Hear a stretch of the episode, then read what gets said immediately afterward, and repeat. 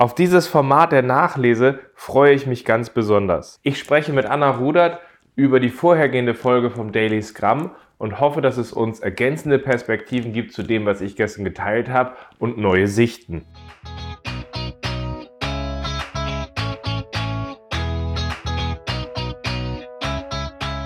Scrum ist einfach zu verstehen. Die Krux liegt in der Anwendung für deine Zwecke in deinem Kontext.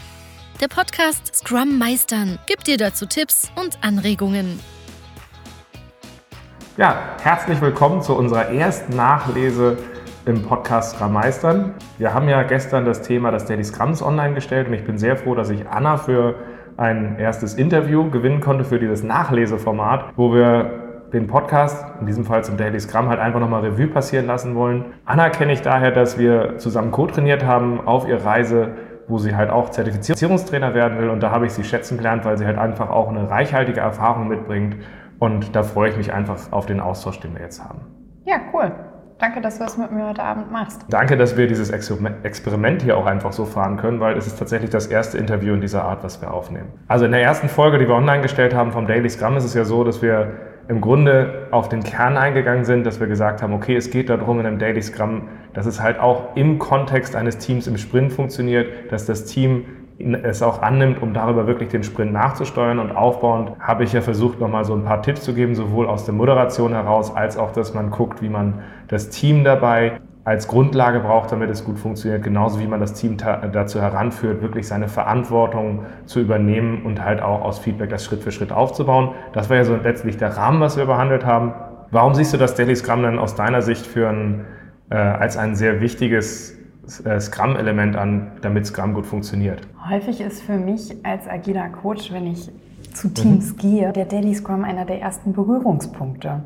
Und was ich an den 15 Minuten so spannend finde, ist, dass du unwahrscheinlich viel siehst, ähm, wie weit dieses Team ist. Mhm. Also du siehst, haben wir ein Team, Du siehst, wie arbeiten sie mit ihren Sprint-Backlog, arbeiten wir zusammen an Tasks, getrennt, äh, wer nimmt dran teil, sind alle da. Ich lerne sehr viel ähm, in der Kürze über, wie detailliert reden wir über die Themen. Also quasi so ein Brennglas von dem, was passiert. Ja, genau. Und ich kann daran sehr, sehr viel äh, sehen und ableiten. Und ich habe auch manchmal die Erfahrung, ist es ja eigentlich, sollte es das Meeting sein, es ist das kleinste. Wir mhm. machen es am häufigsten und über die Routine sollten wir am meisten lernen. So die Theorie. So die Theorie. Aber die meisten Teams, die ich sehe, lernen in diesem Meeting mhm. nicht sehr viel. Mhm. Oder sie brauchen eine sehr lange Zeit dafür, was beim, bei der hohen Taktung sehr, sehr spannend ist, finde mhm. ich. Und wenn der gut funktioniert, haben wir einen guten Austausch, ein gutes Lernen voneinander im Team. Und das macht für mich den gesamten Sprint aus.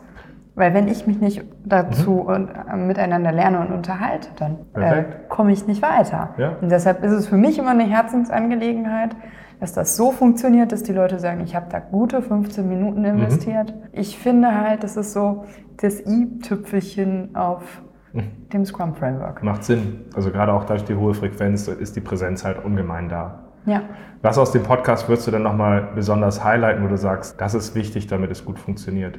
Also was mir sehr gut gefallen hat, ist, dass du das nicht sakrilegmäßig runterbetest, mhm. was ein Daily Scrum vielleicht im Scrum Guide beschrieben ist, mhm. sondern dass du einfach auch erzählst, worauf man achten sollte. Für mich ist das A und O, darauf zu achten, über was wir da kommunizieren und wie wir miteinander sprechen.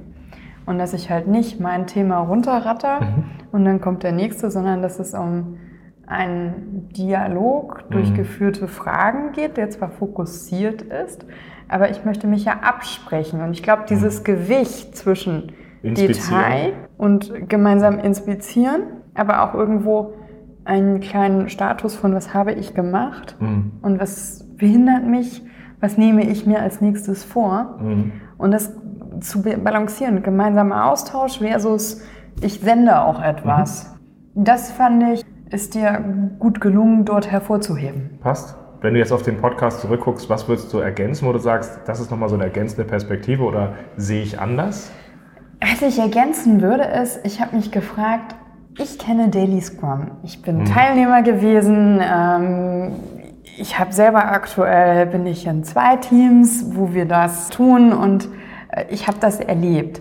Ich frage mich für Anfänger, ob die Beispiele vielleicht wirklich spezifischer sein könnten, wo du mal eine Äußerung nennst und, Mhm. und Was so würdest du da noch ergänzen? Würdest du sagen, was, was ist etwas, wo du sagst, das wird jemand nochmal klar geben, pass mal auf, da muss man drauf achten, das sollte man sehen? Das sollte man sehen, ist ein Miteinander und ein Mhm. Austausch des Teams. Das würde ich mitgeben. Mhm. Und ähm, dass es kein Runterbeten von drei Fragen ist, Mhm. dass es kein Aussteuern von Menschen ist, weil ich auch in einem Teamgefüge habe und du hast Mhm. immer einen Alpha in einem Team. Mhm. Und ich würde auch dem Scrum Master ans Herz legen, ja, du bist Facilitator, aber das ist für das Mhm. Team. Und meine Teilhabe, also was ich häufig den Teams mitgebe ist, und insbesondere den Scrum Mastern, stell das Team vorne vor das Board. Du kannst an der Seite Mhm. oder hinter dem Team, äh, wie ein Coach beim Mhm. Fußball, der hat auch seine Coachingzone.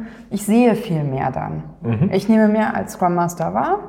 Ich gebe dem Team aber auch die Verantwortung Mhm. räumlich. Und das ist eigentlich was, was mir so immer am Herzen liegt. Also gerade nochmal diese Basis zu betonen, ein Daily Scrum ist dafür da, dass das vom Team fürs Team ist. Richtig. Dass dieses Teamgefüge stimmen muss und dass, wenn du als Scrum Master tätig bist, genau auf das achten müsstest. Ja.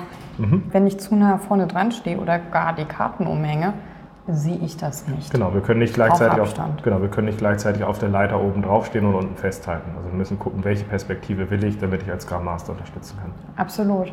Sehr gut hat mir auch gefallen, dass du darauf eingegangen bist, dass der PO durchaus Mhm. gut teilnehmen kann, dass es sehr sinnvoll ist. Was mir gefehlt hat, ist, was dann erklärt, warum er nicht teilnehmen Mhm. kann, was da passiert ist. Mhm. Da stimme ich total zu. Aber äh, wieso ist das denn aus deiner Perspektive Mhm. sinnvoll, dass er da ist? Was bringt er denn da Mehrwert fürs Team?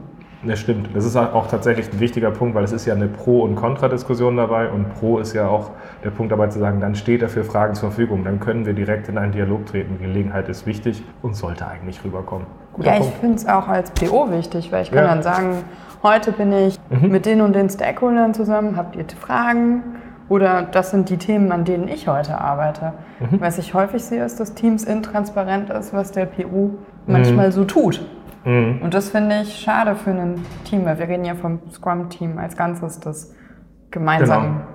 ein gutes Scrum macht. Ich glaube, den Punkt will ich gerade auch nochmal in einer der kommenden Folgen aufgreifen, wenn wir zum Beispiel über das Sprint Planning reden, dass es einen Deal gibt eigentlich zwischen PO und Team darüber, dass dieses Vertrauen dabei stehen muss, weil nur wenn dieses Vertrauen dabei da ist, kann man darüber entscheiden, für welche Sachen möchte man ihn verfügbar haben im Daily und für welche Sachen ist es denn dann zu viel, weil häufig ist es ja auch ein sehr klares Zeichen, wenn wir in ein Daily reingehen und der PO das Gefühl hat, er muss jetzt alles mitkriegen in einem Daily, dann ist es eigentlich ein sehr starkes Zeichen dafür, nein, er traut dem Deal, den wir gemacht haben, nicht zu, weil er muss sich die Informationen direkt holen, bewerten Richtig. und da muss das Team halt in, in, in, in seine, seine Aufgabe reinwachsen, damit er dort nicht hingehen muss, aber wenn er da sein kann, dann ist halt der Benefit wieder für diesen Dialog in dem Scrum-Team. Genau, guter Ja. Punkt. Und eine Sache, die ist mir vorhin noch eingefallen, Mhm. Ist, dass du hattest Gäste angesprochen, die auch ja am Daily Scrum mal teilnehmen Mhm. können als Zuschauer Mhm. primär, die, äh, weil sie nicht zum Team gehören, jetzt Mhm. nicht unbedingt eine aktive Rolle einnehmen. Welche Erfahrungen hast du da? Also ab wann ist ein Team so weit, dass das gut ist?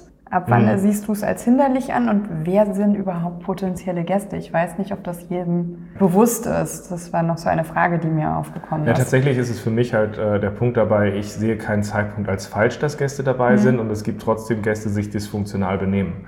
Das heißt, äh, für mich ist der Punkt von Anfang an, wenn eine Organisation anfängt, Scrum zu machen, gibt es eine Neugier, möchten Leute zumindest ein Gefühl kriegen, was passiert dabei. Und das können sie am besten, indem sie auch mal bei einem Daily einfach vorbeischauen und sehen, die kümmern sich, die haben eine gewisse Ownership, da ist eine Dynamik mit hinter, die wollen die erleben. Dann ist es halt auch ein guter Zeitpunkt dabei zu sein, selbst wenn ein Team frisch ist. Ein Scrum Master muss dabei dann aufpassen, dass diese Leute nicht übergriffig werden in diesem Daily, in dem wir dort arbeiten, weil die Leute von ihrem Gäste, ich will mal gucken, was da passiert. Oder falls eine Frage danach kommt, bin ich gern mal da, reingehen mit, das dürft ihr nicht vergessen, also ich greife mal ein und nehme ihnen die eigene Ownership wieder weg. Das ist so die Balance, die mir da wichtig ist, wo dann halt auch ein guter Scrum Master drauf gucken sollte und sagen sollte, wenn das passiert, wie, äh, wie, wie brief ich die Leute davor oder danach oder greife ein, wenn es ganz schlimm wird. Ja, ich glaube, das Briefing davor ist Mhm. tatsächlich auch was, was ich praxismäßig einen Scrum Master an die Mhm. Hand geben würde. Aber auch, glaube ich, aufs Team zu gucken. Mhm. Also ich kenne auch Teams, die sind sich am Anfang nicht so sicher, fühlen Mhm. sich beobachtet, es ist eh was Neues. Ich stehe da vor einer Wand, Mhm. irgendwie unbequem stehen. Ich kann mich nicht gemütlich hinsetzen, hinter meinen Monitor verstecken Mhm. und muss jetzt über meine Arbeit auch noch äh, reden, was ich quasi geschafft habe und Mhm. mir als nächstes vornehme.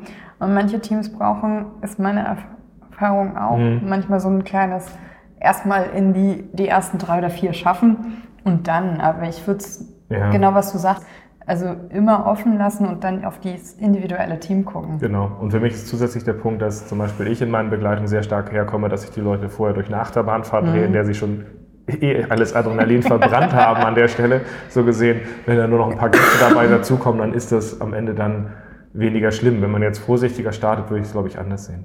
Ja, Cool. super. Vielleicht noch eine, eine letzte Frage.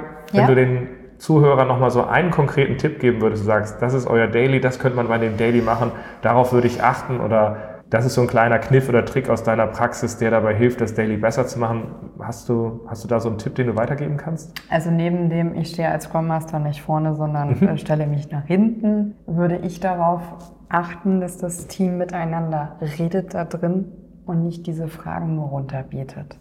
Das versuche ich immer dadurch äh, klar zu machen, indem gerade am Anfang, wenn wir uns neu in einem Thema bewegen, an dem wir gemeinsam arbeiten vielleicht und noch nicht so viel Ahnung davon haben. Also ich versuche darauf zu achten als Teammitglied, das, was ich mache, was meine Aufgabe Mhm. ist oder was ich als nächstes mache, so zu erzählen, dass es jemand versteht, der sie nicht getan hat.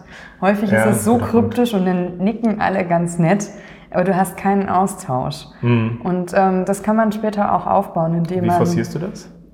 Zum Beispiel über einen Pairing, dass jemand anders deine Aufgaben mit vorstellt oder eine der Fragen übernimmt. Mhm. Oder dass du mit Ich habe verstanden, du arbeitest heute an und Also suchst Hilfe spiegeln mit. Austausch. Mhm. Genau. Ja, cool. Und solche Sachen baue ich da gerne ein, weil das einfach dafür sorgt, dass man wirklich einen Dialog hat. Super.